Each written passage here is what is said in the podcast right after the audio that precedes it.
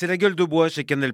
Après le séisme d'hier, c'est-à-dire la perte des droits de diffusion de la Ligue 1 de football, on se rassure comme on peut. Le prix payé par Mediapro, le groupe espagnol qui a raflé la mise pour plus d'un milliard d'euros, une folie que ne pouvait se permettre la chaîne, à moins de déstabiliser euh, son modèle économique en faisant remonter le prix de ses abonnements. La viabilité à terme du projet, douteuse. L'Espagnol devra créer une chaîne de toutes pièces pour diffuser les matchs et pour rentabiliser ses investissements, il lui faudra au moins 7 millions d'abonnés Impossible. La mort annoncée de Canal+, enfin, une vieille rengaine rabâchée à chaque remise aux enchères euh, des droits du foot. Et puis, tout n'est peut-être pas perdu. Rien ne dit euh, que la chaîne ne récupérera pas dans les deux ans qui viennent une partie des droits achetés par un média pro incapable de faire face à ses promesses financières ou de diffusion. Voilà donc ce qu'on entend aujourd'hui dans les couloirs et il faut le reconnaître, tous ces arguments ne manquent pas de poids. Ce qui ne va pas pourtant, c'est qu'ils révèlent la posture d'assiégé dans lequel s'enfonce de plus en plus la chaîne payante, faute d'avoir su ou pu changer à temps de stratégie. Car la vérité, c'est que malgré euh, ces tentatives de diversification dans d'autres sports comme le rugby ou la boxe, Canal Plus reste monoproduit, dépendante d'une activité, le football qui fédère, selon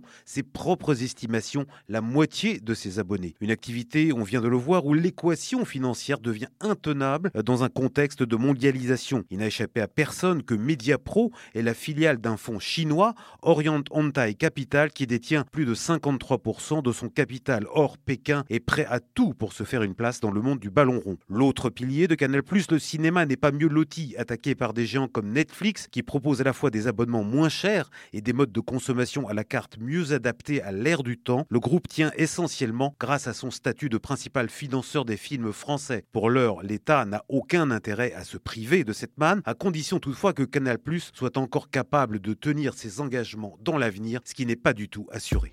Retrouvez tous les podcasts des échos sur votre application de podcast préférée ou sur leséchos.fr.